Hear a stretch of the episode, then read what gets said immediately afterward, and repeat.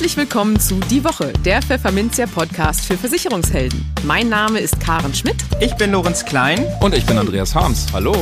Jede Woche gibt es hier von der Redaktion was auf die Ohren. Hier kommen die wichtigsten Themen der Woche, die unsere Branche und uns bewegt haben.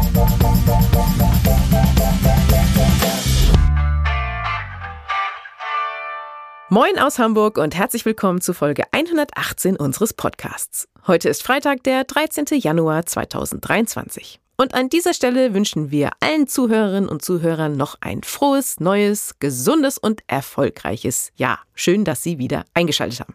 Diese Themen haben wir dann jetzt heute für Sie aufbereitet. Wir sprachen mit dem Hauptgeschäftsführer des Investmentverbands BVI, Thomas Richter, über Investmentfonds in der Altersvorsorge. In den News der Woche äußert CSU-Politiker Markus Ferber Kritik an einem möglichen Provisionsverbot, das die EU vielleicht plant.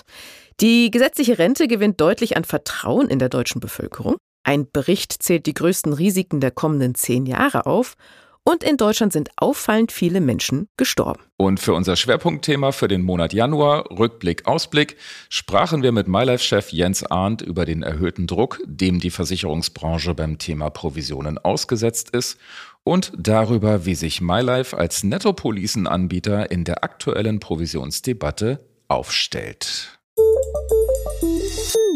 Im Gespräch in Berlin soll sich eine Expertengruppe damit befassen, wie man die Altersvorsorge in Deutschland auf stabile Füße stellen kann. Der Deutsche Investmentverband BVI hat sich bereits mit einem Konzept in die Diskussion eingeschaltet, einem Fondsspardepot. Wir sprechen nun mit dem Hauptgeschäftsführer des BVI, Thomas Richter. Es geht um Fonds in der Vorsorge, steuerliche Unterschiede zu Versicherungen, das Fondsspardepot natürlich und die Zukunft der Riester-Rente. Hallo Herr Richter, herzlich willkommen bei uns im Podcast. Hallo Herr Harms. Ich grüße Sie. Herr Richter, wenn man in Deutschland das Wort Altersvorsorge benutzt, denken die Menschen an Lebensversicherungen, Rentenversicherungen, selten nur an Investmentfonds. Aber wenn man Ihre Zahlen mal nimmt, dürfte das ein kleiner Fehler sein, oder? Ja, das ist ein bisschen so wie auf den alten Rechnern. Sie können sich vielleicht noch erinnern, Sie haben sich einen Rechner gekauft von einer Firma wie sagen wir mal Dell. Und da gab es auf dem Rechner immer diese Aufkleber mit Intel Inside. Also wir sind sozusagen der Intel-Prozessor innerhalb der Lebensversicherung. Ich kann Ihnen da gerne auch ein paar Zahlen nennen. Äh, die deutsche gerne. Fondsbranche verwaltet derzeit 3.900 Milliarden Euro. Und von diesen 3.900 Milliarden Euro liegen 1.730 Milliarden, also 40 Prozent in Altersvorsorgevehikeln. Das ist, würde ich sagen, schon mal ganz schön viel. Das heißt. Das ist ganz ordentlich, ne? Ja, ja, das heißt, fast die Hälfte des gesamten von der Fondsbranche verwalteten Vermögens dient Altersvorsorgezwecken. Das heißt, so groß die Vorbehalte auch sind, viele Menschen haben schon Investmentfonds. Ohne es zu wissen. Ja, Sie haben einen ist das eigentlich gut oder schlecht? Das ist gut. Nein, nein, das ist sehr gut. Das ist sehr gut, weil die Versicherungswirtschaft ist unser größter Kunde. Also das ist ausgezeichnet. Äh, man muss nicht immer wissen, wie jetzt genau das Vermögen aufgeteilt ist. Viele Ärzte die sich nicht anschauen, was ihr Versorgungswerk ihnen nach Hause schickt einmal im Jahr, wissen nicht, dass sie in Investmentfonds investiert sind. Und viele Lebensversicherungskunden wissen auch nicht, dass vieles von dem Kapital, das sie dort investiert haben, am Ende in Fonds investiert ist. Also insofern, die Situation ist sehr gut. Und insbesondere freut es uns natürlich, dass der Betrag immer weiter wächst. Mhm. Nun gibt es ja einen großen Unterschied, der mich als alter Investment-Freak auch immer noch ein bisschen wurmt. Wenn ich ein schönes Investmentdepot habe, ein Fondsdepot habe, dann muss ich auf Dividenden und Zinsen jährlich schön Abgeltungssteuer zahlen. Wenn ich mal was umschichte, muss ich den Gewinn sofort versteuern. Bei einer fondgebundenen Rentenversicherung oder einer Fonds nicht gebundenen Rentenversicherung, da wird vieles erst am Ende fällig steuerlich. Das nervt, oder? So ein Unterschied? Ja, ja, nervt nervt total. Also das wurmt uns genauso wie Sie. Mhm. Der Abstand der, in der Besteuerung ist allerdings längst nicht mehr so groß, wie er früher mal war. Sie wissen ja, bis 2004 waren Lebensversicherungen komplett steuerfrei. Inzwischen gibt es die 1262-Besteuerung auf Seiten der Versicherung und die Abgeltungssteuer auf Seiten des Fonds. Die Abgeltungssteuer hat einen Satz von 25 Prozent. 1262 bedeutet, man zahlt den halben Einkommensteuersatz. Das wäre dann bei einem Spitzensteuersatz von 42 Prozent, 21 Prozent.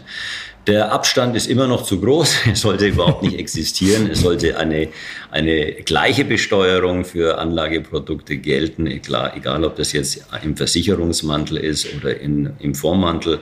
Aber es ist zum Glück längst nicht mehr so schlimm, wie es früher einmal war. Wo wollen Sie denn als Investmentverband hin? Bei der Altersvorsorge?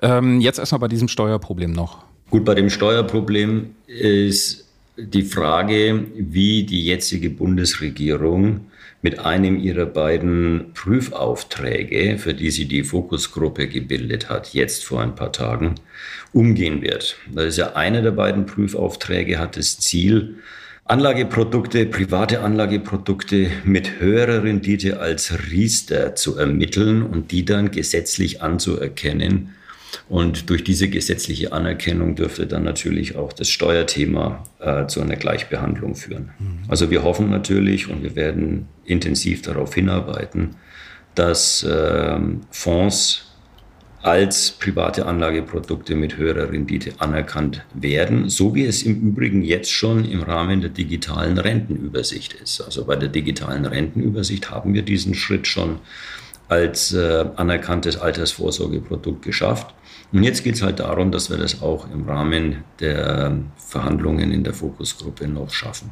Dann dürfte auch die Frage der unterschiedlichen Besteuerung nur noch eine Frage der Zeit sein. Haben Sie denn so ein Wunschschema, wie man Altersvorsorge besteuern sollte? Na, es gibt unterschiedliche Vorstellungen. Wir haben ja ein Produkt vorgeschlagen, das nennt sich Fondspardepot. Das unterscheidet sich schon sehr von dem, was zum Beispiel unser Fünf-Punkte-Plan, den wir für die Verbesserung von Riester, gemeinsam übrigens mit den Versicherern und den Bausparkassen entwickelt haben, so vorsieht. Ähm, wir haben da nämlich äh, vorgeschlagen, dass in der Ansparphase aus dem Netto äh, gespart wird was auch für den Staat natürlich attraktiv ist, weil er zunächst mal äh, keine Zuschüsse gewähren muss und auch keine Steuerausfälle hat. Dass dann aber in der Entnahmephase ein äh, Steuerfreibetrag gilt und dadurch natürlich dann eine steuerliche Entlastung in erheblichem Umfang eintreten würde. Also das ist natürlich ein völlig neues Modell und äh, wir hoffen, dass, dass wir damit Gehör finden. Also es sieht zumindest im Moment ganz gut aus. Wie oft telefoniert man eigentlich als BVI-Mensch mit Berlin? Jeden Tag. Jeden Tag? Ja, wir haben ein Büro dort mit acht Leuten und ähm, die reden die ganze Zeit da mit denen mit Berlin und äh, ich muss auch die ganze Zeit nach Berlin, was in letzter, also zumindest mit dem neuen Flughafen eine Qual ist. äh, der Flughafen funktioniert einfach nicht richtig. Er liegt irgendwo an der polnischen Grenze. Äh, es gibt nur noch halb so viele Flüge wie vor Corona. Die sind alle verspätet. Es ist also ein Albtraum. Oh Spaß macht das alles nicht mehr. Nee. Und das erste Treffen der Fokusgruppe, in der Fokusgruppe sind ja mhm drei Branchenvertreter drin. Das sind äh, die ABA, also die Arbeitsgemeinschaft Betriebliche Altersversorgung, der GDV und wir. Und ähm, da findet bald auch das erste, das erste Treffen statt. Ich glaube, es ist sogar noch im Januar. Dürfen Sie sagen, was Sie da vorhaben? Nein, das ist erstmal eine Vorstellung. Das ist ja die konstituierende Sitzung. Und ähm, was, ich, äh, was wir produktseitig vorgeschlagen haben, das habe ich Ihnen ja jetzt gerade schon genannt, das haben wir auch schon in den Medien präsentiert. Also mit dem Produkt werden wir natürlich versuchen, ähm, in die Diskussion zu kommen, wenn es um die Frage der Anerkennung privater Anlageprodukte geht. Aber das ist ja nicht alles bei der Fokusgruppe, wie Sie wissen. Es gibt ja noch ein anderes Thema, das geprüft werden soll und das ist meines Erachtens sogar noch wichtiger als das erste. Und da geht es um ähm, den Staatsfonds in der dritten Säule. Das nennt sich zwar nicht so hässlich Staatsfonds, das klingt ja so sozialistisch, also das wird umschrieben als äh, öffentlich verwalteter Fonds. Am Ende ist das klingt es gleich viel schöner. Noch klingt viel besser. Das ist natürlich alles Framing. Ähm, öffentlich verwalteter Fonds. Am Ende wäre es natürlich ein staatliches Produkt. Mhm. Und äh, die Grünen haben ja mit dem äh, Bürgerfonds ein solches staatliches Produkt in der dritten Säule vorgeschlagen. Und das würde bedeuten, dass, und das ist ein Problem, das die Versicherungswirtschaft genauso betrifft wie die Fondswirtschaft, das würde nämlich bedeuten, dass wir den Staat als Wettbewerber auftreten lassen. Und dieser Wettbewerber hat natürlich keine Vertriebskosten. Er kann das Produkt aus Steuermitteln äh, managen. Und Deswegen kann er auch mit unschlagbar günstigen Konditionen in diesen Markt eintreten. Dann hätte er noch den Vertrauensvorschuss, weil viele Anleger denken würden, na ja, das ist der Staat, die kehren mich schon raus, so wie jetzt bei den Gaspreisen irgendwie, wenn es zu schlimm wird mit den Verlusten, dann, dann machen die da schon was.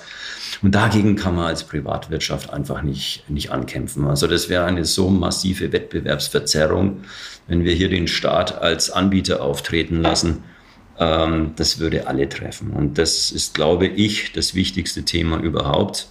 Da geht es meines Erachtens auch weniger äh, um Altersversorgung, sondern vor allem um eine Disintermediation des Vertriebs.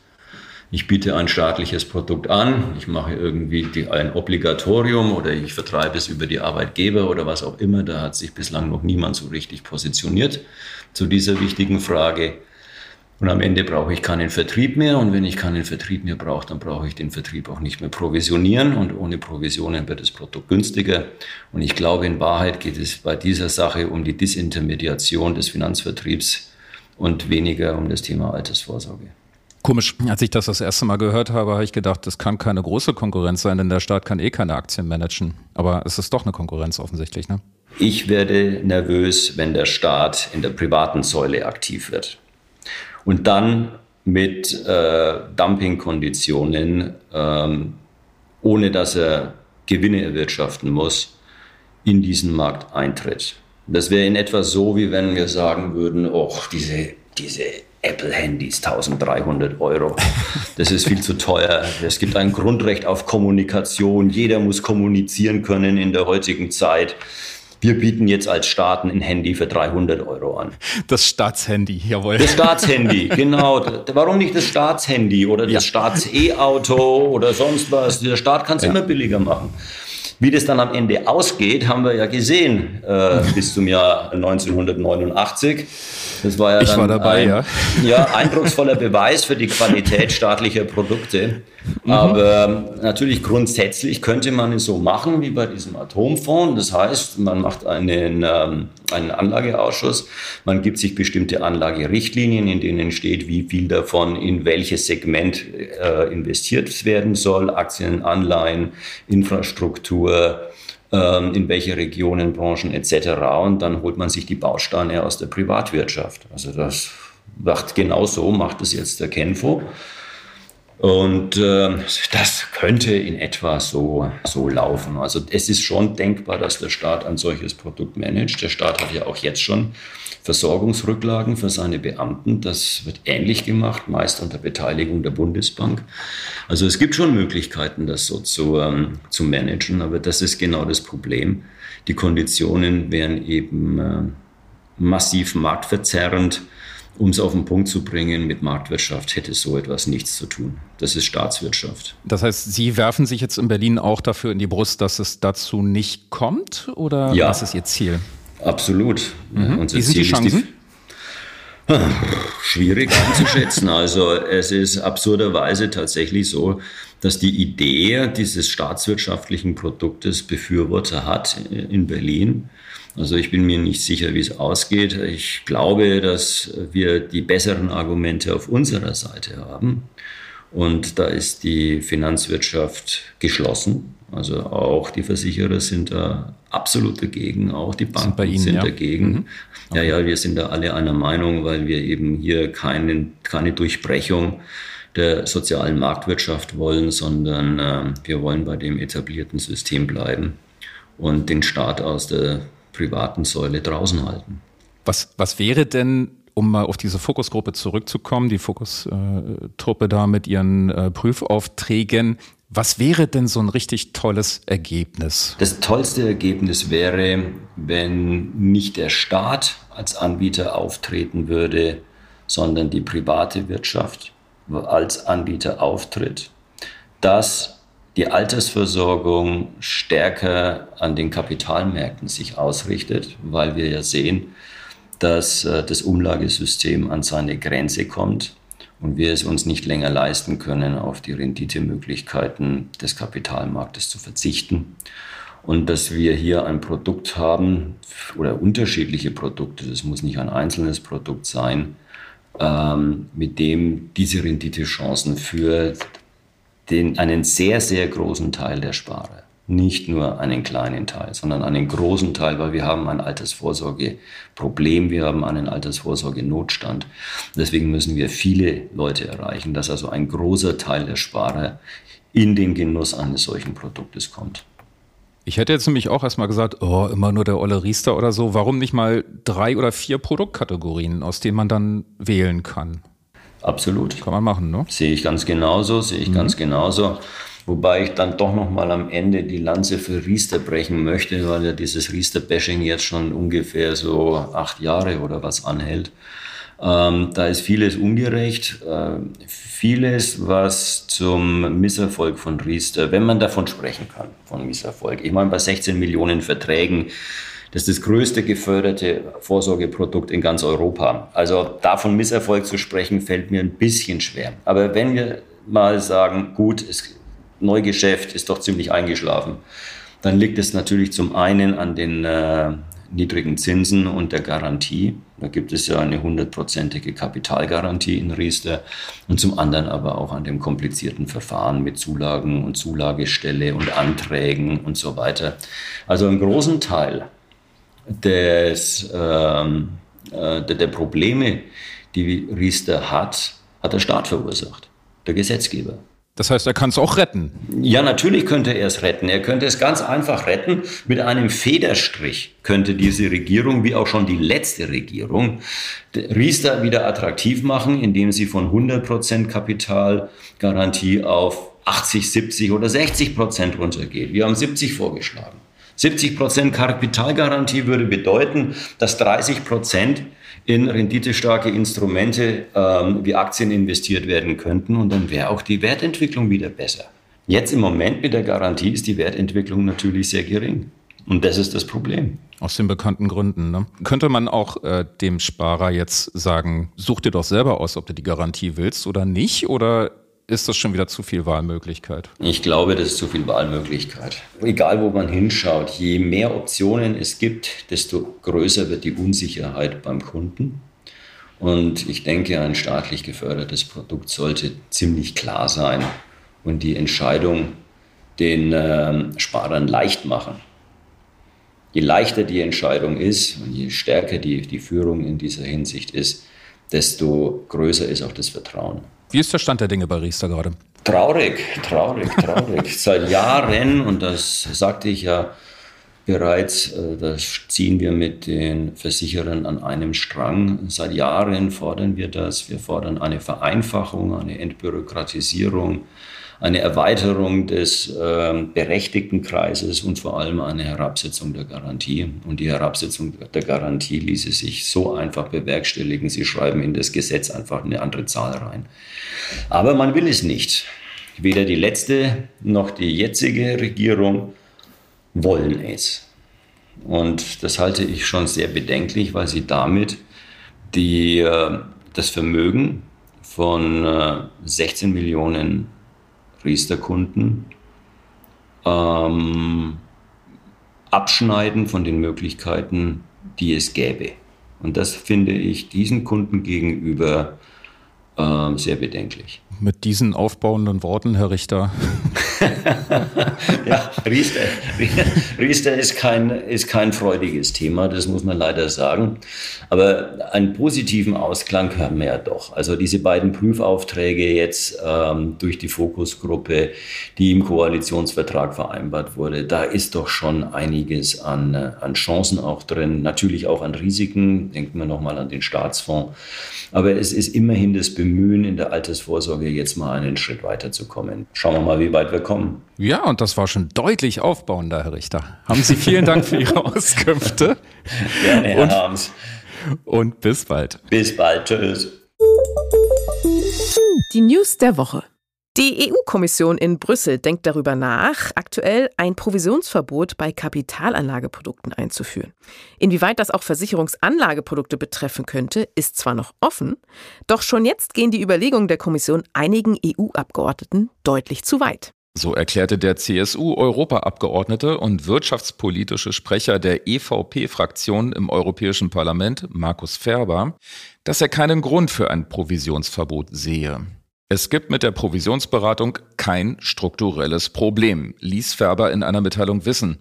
Vielmehr würde die Kommission mit ihrem Vorschlag den Kleinanlegern einen Bärendienst erweisen, findet er, weil der Zugang zu guter Anlageberatung auf einen Schlag sehr viel teurer und unattraktiver werde, so seine Warnung. Der EU-Parlamentarier sieht dadurch die Gefahr, dass sich Kunden entweder ganz von den Finanzmärkten abwenden oder ihre Informationen dazu auf eigene Faust zusammensuchen, etwa bei Roboberatern, die dann aber nicht auf die individuellen Ziele und Probleme der Anleger eingingen. Oton Färber, wenn der Kunde statt individueller Beratung ein undurchschaubares Computerprogramm bekommt, ist das kein Fortschritt. Standardisierter Robo-Advice ist am Ende nicht mehr Verbraucherschutz, sondern weniger. Der CSU-Politiker plädiert statt eines Provisionsverbots für niederschwelligere Maßnahmen wie Transparenzvorschriften oder Preisobergrenzen, sofern die Kommission in einigen Mitgliedstaaten in Einzelfällen Probleme mit der Provisionsberatung identifiziert haben sollte.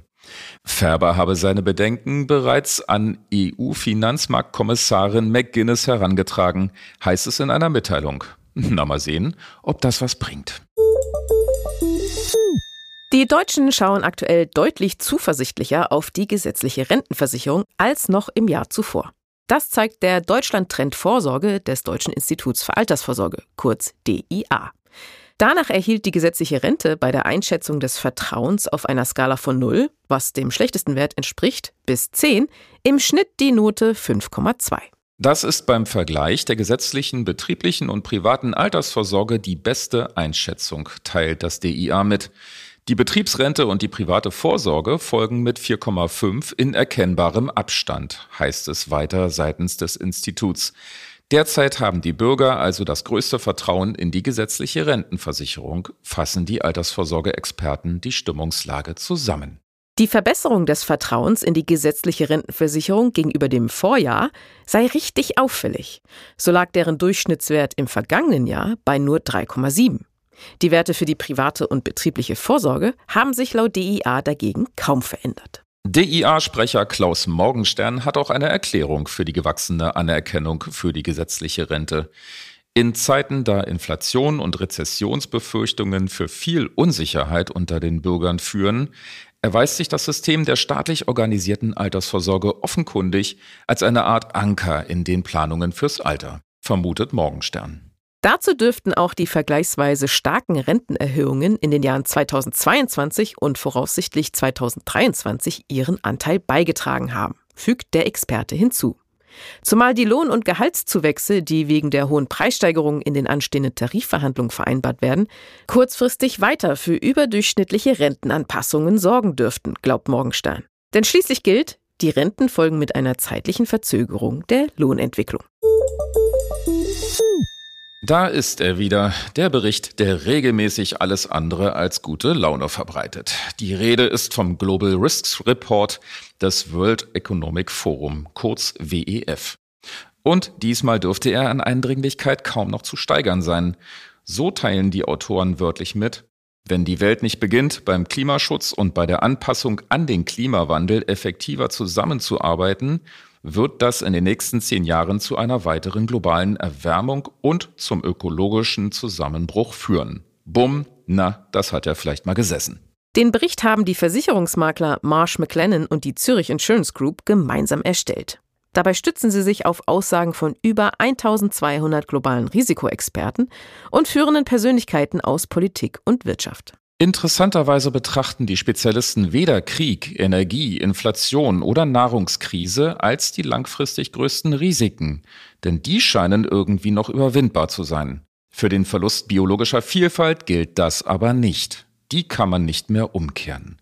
Somit lauten die größten Risiken für die kommenden zehn Jahre Erstens, dass wir damit scheitern, den Klimawandel einzudämmen. Zweitens, dass wir damit scheitern, uns an den Klimawandel anzupassen. Drittens, Naturkatastrophen und extreme Wetterereignisse.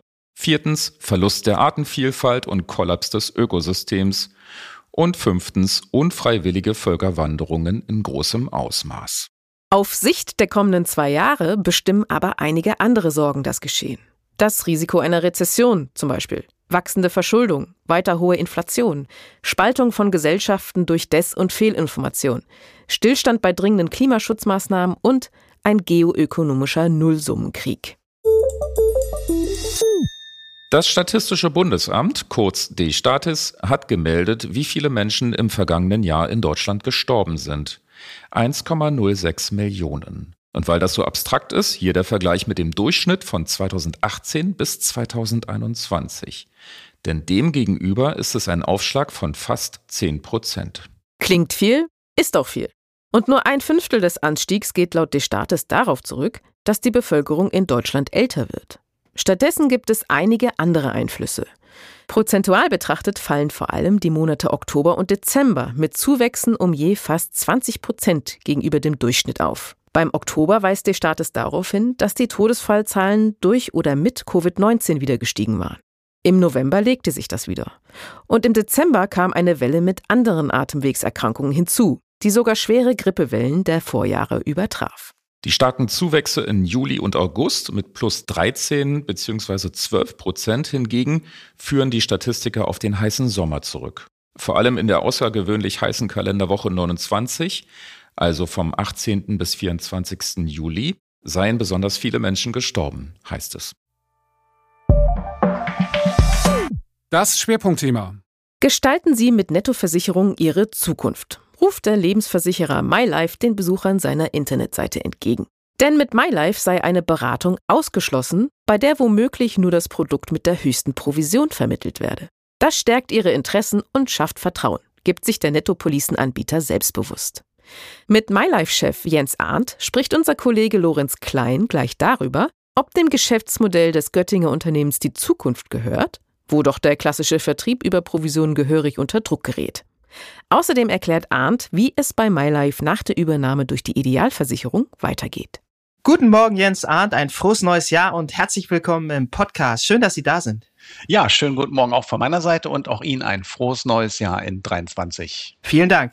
Herr Arndt, wird 2023 besser als 2022, ein Jahr, dem wohl viele Menschen keine Träne nachweinen dürften? Ja, ähm, ich hoffe es. Ich hoffe es, dass es so wird. Ich meine, die Vorzeichen sind jetzt aktuell noch nicht die allerbesten. Das Einzige, was man sagen kann, jetzt hat man eine Erwartungshaltung. Wenn ich mich zurückversetze, das habe ich auch äh, gemacht, bevor wir uns hier äh, getroffen haben, mal überlegt, wie war es heute vor einem Jahr?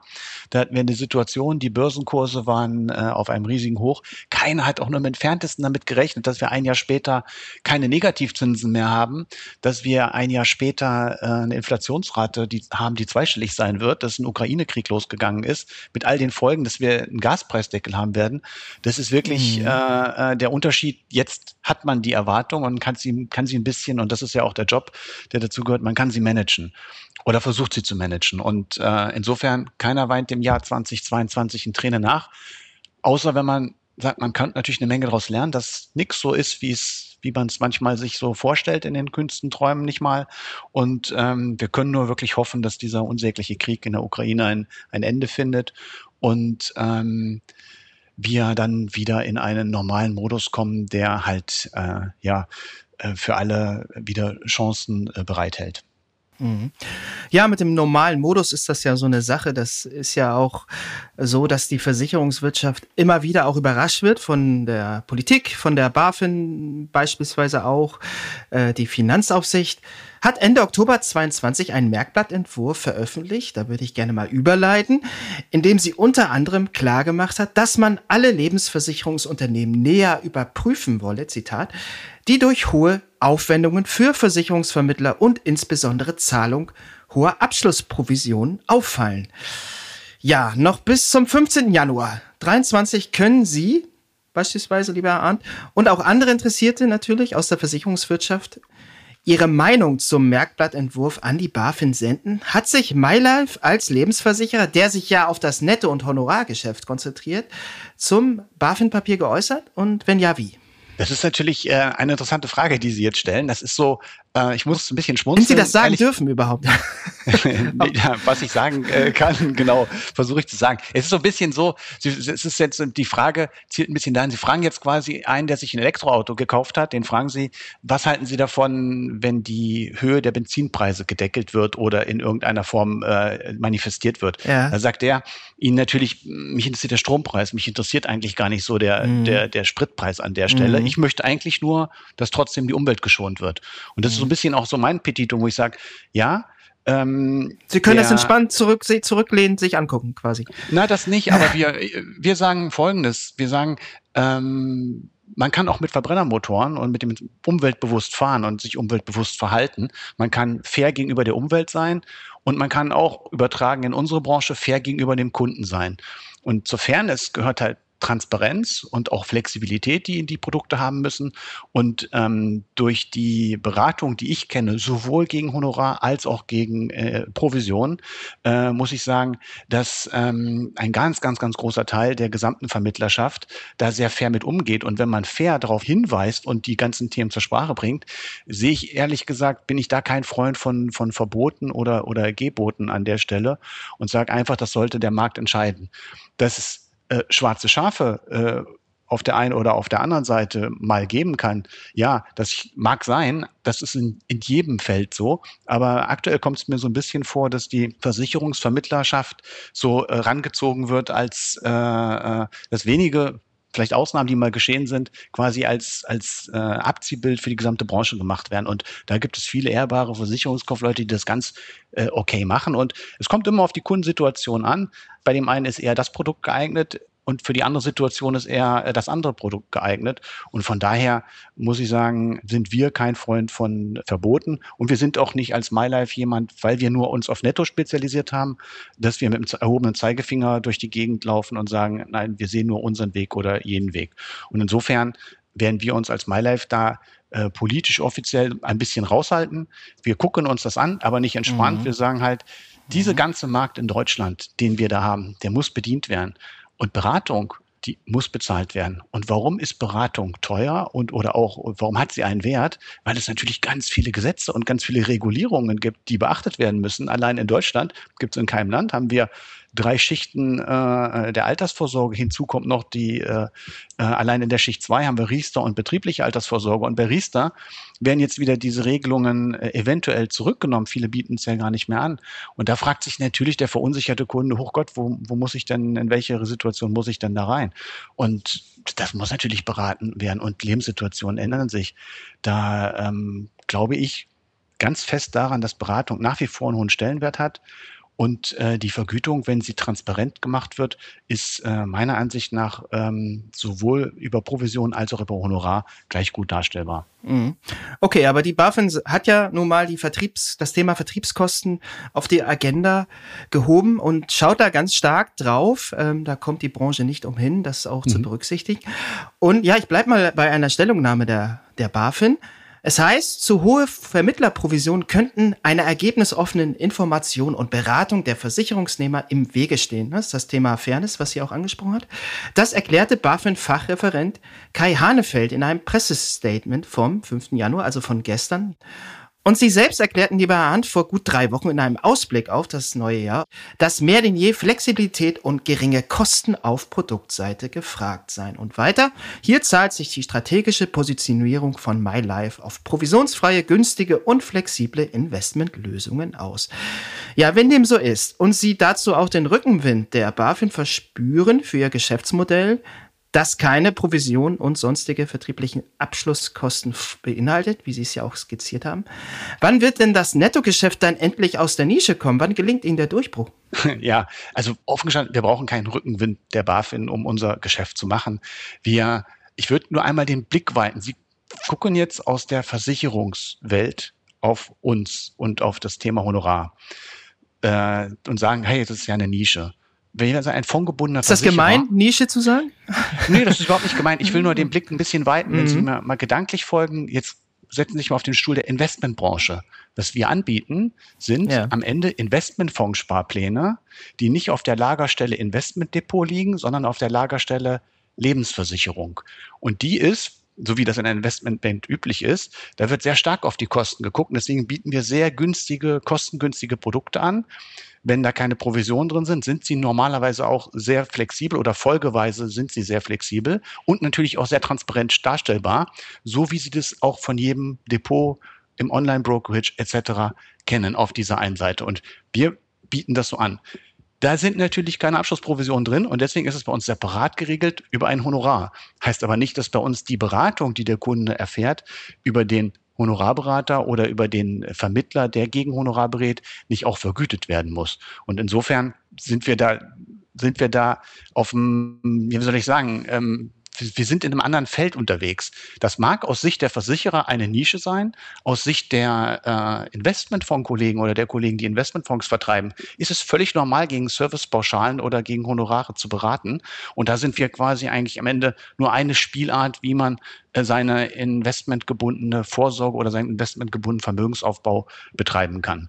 Und insofern ähm, glaube ich, dass sich das über kurz oder lang halt nach wie vor durchsetzen wird. Und wir hatten ja obwohl es die Provisionen schon seit, die gibt es ja bis zum heutigen Zeitpunkt, haben wir in der Regel bis auf Aufnahme vom letzten Jahr, das war krisenbedingt anders, aber hatten wir mal deutlich hohe zweistellige Wachstumsrate und sind mittlerweile, was die Fondgebundenen angeht, wenn man die Beiträge der fondgebundenen Versicherer angeht, sind wir unter den Top 20 in Deutschland, wo ja, sagen Sie Nische, aber ähm, wir fühlen uns dann, wenn Sie das so meinen, dann fühlen wir uns da ganz wohl. Aber ich habe da wirklich gar kein Problem mit dem Begriff. Ja, wobei ähm, es mit der Nische ja auch schnell vorbei sein kann, äh, beziehungsweise im positiven Sinne für Sie, wenn aus Brüssel tatsächlich ein Provisionsverbot käme und dann wirklich das Geschäft umgestellt werden müsste, kurz oder lang, auf, ähm, auf Nettoprämien letztlich, oder? Ist das nicht ein, ein ein wichtiger Faktor, den, den man eben berücksichtigen muss. Gar nicht so sehr die BaFin, sondern eben was politisch gespielt wird. Ja, alles, was der, äh, der Transparenz und der, der, äh, was der Transparenz gut tut. Da kann netto ein, ein Punkt sein, hilft. Ich bin nur der Meinung, es gibt auch heute kostengünstige Produkte. Die, die Provision, die in die Tarife einkalkuliert ist oder das Honorar, was separat bezahlt wird, ähm, hat eine gewisse Größenordnung. Am Ende ist doch eins klar, es muss vom Kunden bezahlt werden. Es muss honoriert werden. Wichtig ist nur, wie bei allem, was Sie sonst im Laden kaufen, Sie müssen den Preis kennen. Was kostet mich denn das, was jetzt da geschieht? So, und das muss preiswert sein. Also der Kunde muss sagen, ey, das ist es mir wert, dieses zu bezahlen. Bei uns geschieht das komplett transparent. Er weiß ganz genau, was er dafür bezahlen muss. Und dafür muss sich natürlich auch der Vermittler, wird sich da oder strengt sich dafür an und, und legt sich ins Zeug dafür. Vielleicht ist das bei dem einen oder anderen Produkt nicht immer so klar äh, gewesen in der Vergangenheit. Aber ich kenne ganz viele, und das ist der ganz, ganz große Teil der Vermittlerschaft, die das ganz normal machen und offen damit umgehen. Und von daher glaube ich, äh, dass da genug Modelle im Markt gefunden werden, die äh, ähm, ja, sollte so ein Verbot kommen, was ich nicht glaube, oder was ich nicht befürchte, dass es, oder was ich nicht befürchten möchte, dass es so kommt über ein Verbot, sondern ich glaube, dass es eigentlich schon relativ viel in der Branche äh, da, da ist. Und viele Versicherer arbeiten jetzt daran, das über die, die äh, Hochrechnung entsprechend anzuzeigen. Und dort äh, wird man sehen, dass da auch vielfach die Kunden auch fair behandelt werden an den Stellen. Ich tue mich immer schwer, wenn ich Elektroauto fahre und muss über die Kollegen aus der Verbrennermotorbranche äh, sprechen. Aber am Ende sind, mhm. ne, mhm. ist es so. Aber mhm. deswegen will ich mir dann gar nicht mit erhobenen Zeigefinger oder irgendwie, das steht mir überhaupt nicht zu, ja. das äh, beurteilen. Aber um mal im Bild zu bleiben, Sie sind ja jetzt kürzlich übernommen worden von ja. einem Unternehmen, was letztlich der Verbrennerbranche äh, zugehörig ist, die Idealversicherungsgruppe aus Berlin. Denn MyLife und Honorarkonzept haben im vergangenen Sommer einen mhm. neuen Eigentümer bekommen. Ja, richtig. Ja, wie kam es dazu und was erhoffen Sie sich von der Übernahme durch die Ideal. Es ist natürlich, äh, um beim Bild zu bleiben, wenn Sie halt Verbrennermotoren herstellen und das äh, sozusagen aktuell im Haus das Know-how für Elektromotoren nicht haben, ist natürlich sinnvoll, über einen Zukauf das zu machen. Und man muss sagen, da gehen zwei äh, Versicherer zusammen, wo es besser vom strategischen Fit nicht passen kann. Die Ideal ist super in klassischen Produkten, im Deckungsstock und super in Biometrie, hat aber kein fondgebundenes Geschäft. Wir können super fondgebundenes Geschäft und haben eben keine Klassik und auch Biometrie ist bei uns äh, ein sehr, sehr geringer Anteil. Und insofern macht das natürlich von dem strategischen Fit, den man dann als neue Gruppe hat, in der neuen Gruppe hat, sehr, sehr, sehr viel Sinn. Ich verspreche mir davon natürlich eine ganze Menge auch, ähm, sind ja kein riesengroßer Versicherer. Ich verspreche mir eine Menge an, an Know-how-Transfer, wo wir die äh, Köpfe zusammenstecken können, weil wir kriegen die gleichen BaFin-Anfragen wie die Kollegen der Ideal auch. Ähm, ja, und Herr Jakobus hat sich da immer sehr drüber aufgeregt, glaube ich, über die BaFin. Ja, das hat, das hat er sehr. In manchen Pressegesprächen kam ja, das durch. Ja. Und, und das sehr zu Recht. Und insofern, äh, wenn da zwei Mittelständler zusammengehen, äh, die, die, äh, da kann man natürlich im Schulterschluss äh, äh, Themen angehen. Äh, letzten Endes wird die MyLife äh, oder die MyLife äh, autark bleiben. Wir werden selbstständig äh, für uns weiter agieren können und wir werden da, wo es Sinn macht, wo es, Synergien gibt, wie das in jedem Konzern üblich ist, da werden wir sie uns angucken, bewerten äh, und dann heben.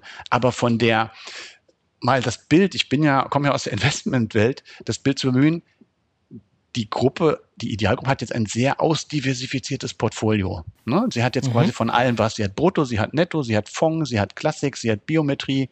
Das ist super ausdiversifiziert und dadurch natürlich auch, muss ich sagen, äh, eine gute Adresse für jeden Kunden. Ja, dann wünschen wir Ihnen, dass es 2023 äh, erfolgreich weitergeht. Für Sie, das war Jens Ahn, Vorstandsvorsitzender der MyLife Lebensversicherung AG. Vielen Dank für das Gespräch. Ja, vielen Dank. Und das war es mit der ersten Podcast-Folge dieses neuen Jahres. Verpassen Sie keine weitere und abonnieren Sie die Woche überall dort, wo es Podcasts gibt. Dann hören wir uns auch garantiert am kommenden Freitag wieder. Bis dahin gilt, bleiben Sie optimistisch, genießen Sie das Wochenende und kommen Sie gut in die neue Woche.